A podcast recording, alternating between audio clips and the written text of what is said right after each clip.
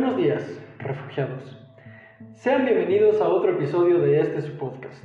Soy su anfitrión, Salvador Gómez Arceo, y hoy hablaremos de otro grande de la ciencia ficción, Ray Bradbury. Antes de comenzar, quiero dejar algo muy en claro. Ray Bradbury es mi autor favorito. Pero no me malinterpreten. Estimo con todo mi corazón a todos los escritores y escritoras de los que hemos hablado y de los que hablaremos próximamente. Pero si hay un autor cuyas historias me han inspirado fascinación tanto en el ámbito literario como en la vida diaria, definitivamente tendría que ser él.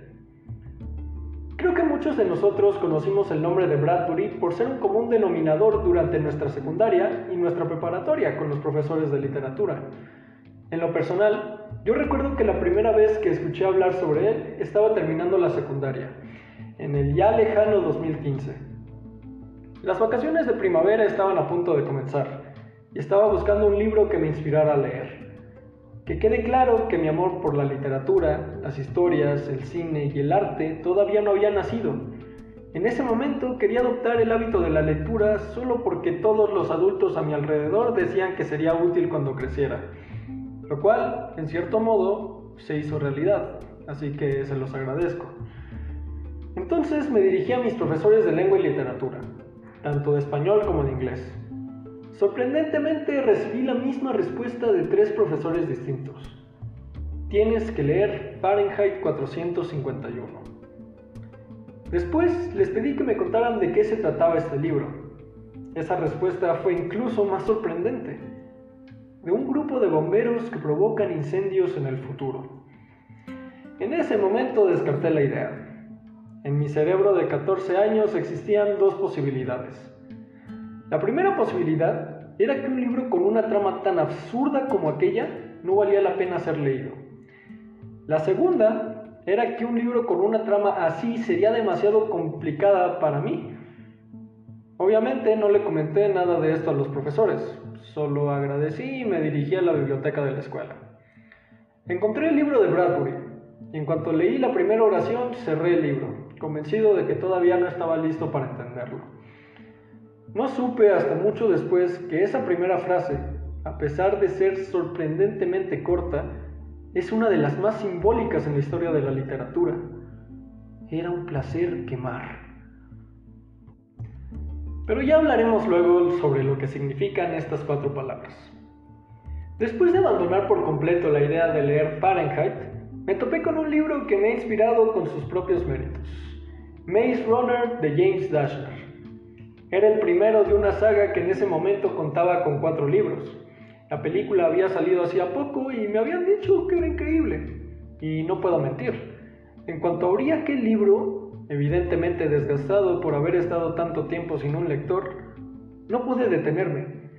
Terminé la saga pocos meses después, y fue la primera vez que un libro me hizo llorar con su final. Pero no me detuve ahí. Después de Maze Runner, me sentí animado a conocer otras sagas parecidas, y así me encontré con la saga de Percy Jackson y con la trilogía de las crónicas de Kane, ambas escritas por el magnífico Rick Riordan. Sabiéndome a mí mismo ahora capaz de devorar libros en cuestión de semanas, me animé a conocer a otros escritores, como Michael Crichton o George Orwell o Lincoln Child, y a otro montón de escritores que me convirtieron en lo que soy ahora. Sin embargo, aunque todos me recomendaban que leyera a Bradbury una y otra vez, jamás me había dado tiempo de leerlo, excusándome diciendo que era demasiado complejo para mí, aunque solo había leído un enunciado de un libro suyo. Entonces cumplí 15 años, luego 16, luego 17 y luego 18.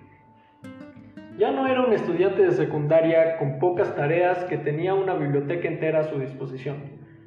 Bueno, esto último es un poco mentira.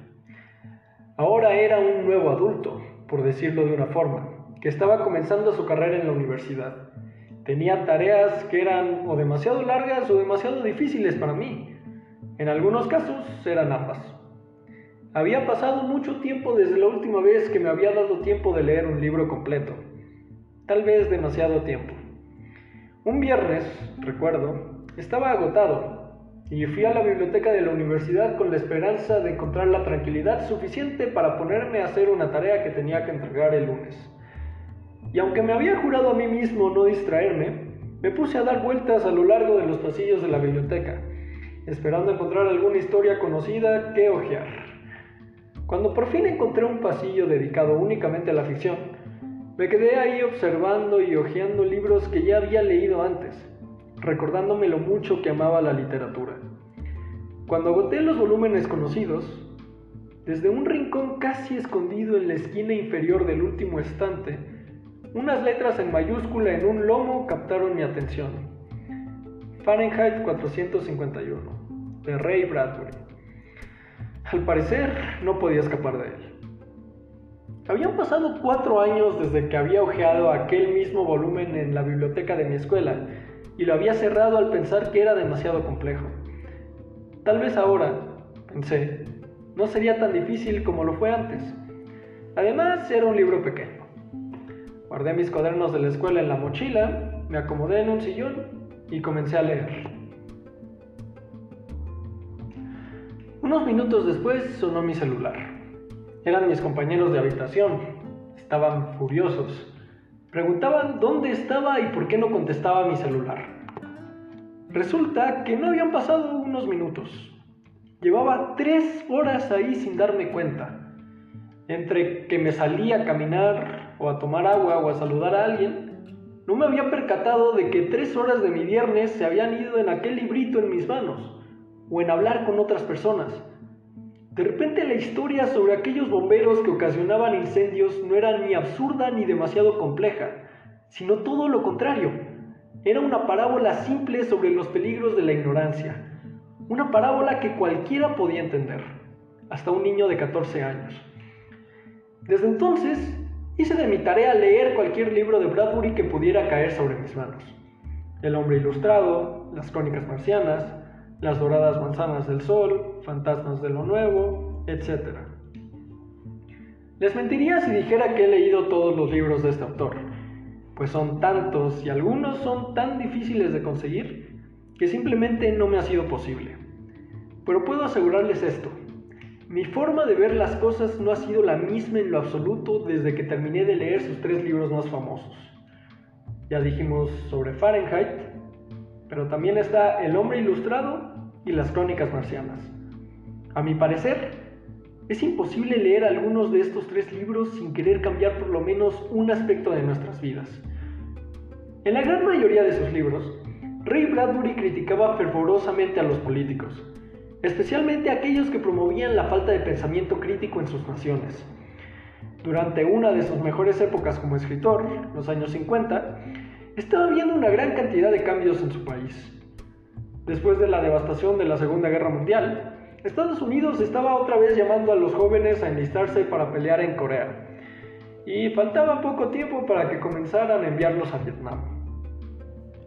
El gobierno de Estados Unidos promovía la guerra, la obediencia, el militarismo, señalando de loco a cualquiera que dijera lo contrario. Incapaz de quedarse callado, Bradbury imaginó lo que sería el futuro si el mundo seguía esa misma dirección. En Fahrenheit 451 nos habla de una sociedad que lleva al extremo todos los temores de este autor. Un lugar donde leer cualquier libro es ilegal, donde los que piensan distinto a la mayoría son tratados como locos, literalmente como locos, y donde los únicos sabios que quedan en el mundo se ven obligados a vivir escondidos como criminales. Lo peor de todo, sin embargo, es que la gente no está consciente de que son esclavos de su gobierno. Montag, el protagonista, es parte del cuerpo de bomberos, los cuales se encargan en el futuro de quemar libros como una especie de policía secreta, por temor a los libros que se consideran subversivos para la sociedad. Aquí entra en vigor la frase que mencionamos anteriormente. Era un placer quemar. Montag no se da cuenta de que se está deshaciendo de años de cultura y conocimiento porque lo ve como un espectáculo. El fuego es un espectáculo para él, ver cómo las páginas se queman. Piensa que no hay nada de malo en hacerlo. Piensa que le está sirviendo a su gobierno y a su sociedad. La gran mayoría de la sociedad, incluido Montag y su esposa, se dedica a ver televisión cuando no están trabajando. Las televisiones en este futuro son tan grandes como paredes enteras, aunque claro, esto podemos verlo en nuestro presente. En algún punto de la novela, Montag está en un tren intentando poner en orden sus pensamientos, pero se percata de que hay un comercial en el tren tan ruidoso que no lo deja pensar. Por otro lado, el resto de los pasajeros está intentando seguirle la pista a la cancioncita del comercial. Aunque es breve, este pasaje de la novela es sumamente importante. Lo que nos quiere decir Ray Bradbury es que la gente poderosa nos bombardea a nosotros, la gente ordinaria, con información irrelevante e inútil, como la cancioncita de un comercial, para que perdamos de vista las actividades que realmente valen la pena, en este caso, pensar. Aunque quisiera hablarles del final de la novela y de lo representativo que es para el tema que estamos hablando, la verdad es que no puedo hacerlo. Es uno de esos finales que toman a uno por sorpresa y no dejan ningún espacio para pensar. Además, a diferencia de otros finales discutidos en el podcast, pocos conocen el final de esta novela. Ahora hablemos sobre las crónicas marcianas, el cual es mi libro favorito de todos los tiempos. Allí vemos una historia de invasión, pero a la inversa.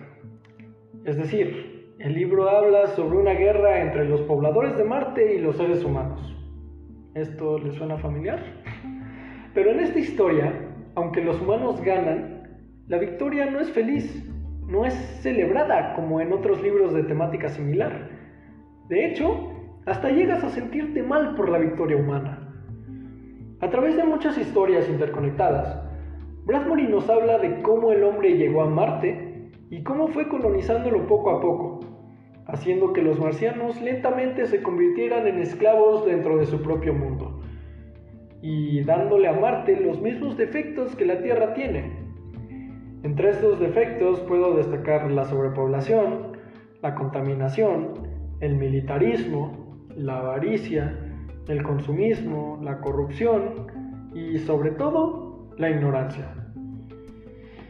La única historia similar que había leído antes era La Guerra de los Mundos, libro que ya hemos discutido en este podcast y que si no has escuchado el capítulo donde lo discutimos, te invito a que lo hagas.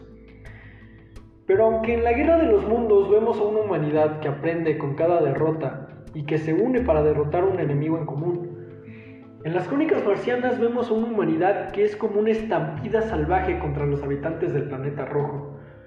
Y como dije, cuando cierras el libro hasta esperas que los marcianos hubieran ganado la batalla, Quisiera discutir más sobre este autor, sobre su increíble aportación al mundo de la literatura. Digo, celebridades desde Stephen King hasta Steven Spielberg han confesado que se han visto inspirados por sus escritos para sus trabajos más famosos. Pero necesitaría varias horas para decir todo lo bueno que se puede decir sobre su trabajo, su vida y sobre todo sobre su legado. Confío en que sus libros, en algún punto de la historia, serán recordados y estudiados con el mismo ahínco con el que ahora nosotros estudiamos libros como la Iliada, la Odisea o la Divina Comedia. Sí, así de importantes son. Para mí, Ray Bradbury ha sido quizás el mejor escritor que ha pisado la tierra, porque sus historias, aunque son pesimistas y muestran el lado más oscuro de la humanidad, nos ponen en los zapatos de las personas que no piensan igual que los demás. Ese es quizás su gran mensaje. Es necesario dejar de pensar igual que todos los demás para que las cosas mejoren. Digo, Bradbury nos habla sobre personas que la sociedad critica y que son vistos de menos por todos a su alrededor. De esa forma, creo, nos está diciendo que ser raro o ser diferente o cuestionarse las cosas que todo el mundo se toma por sentado, no es malo, solo porque los demás digan que es malo. Esas personas a las que ahora llaman raros o a las que nadie les hace caso, son las mismas personas que tal vez algún día salven este mundo de la ignorancia. Ojalá no tengamos que llegar a eso. Eso fue todo por hoy, refugiados. Si les ha gustado el podcast, por favor compártanlo, me ayudarían mucho. No olviden seguirme en Instagram como SGArceo y la página del podcast como Refugio Pod. Y bueno, eso fue todo por hoy. Cuídense mucho allá afuera. Hasta luego.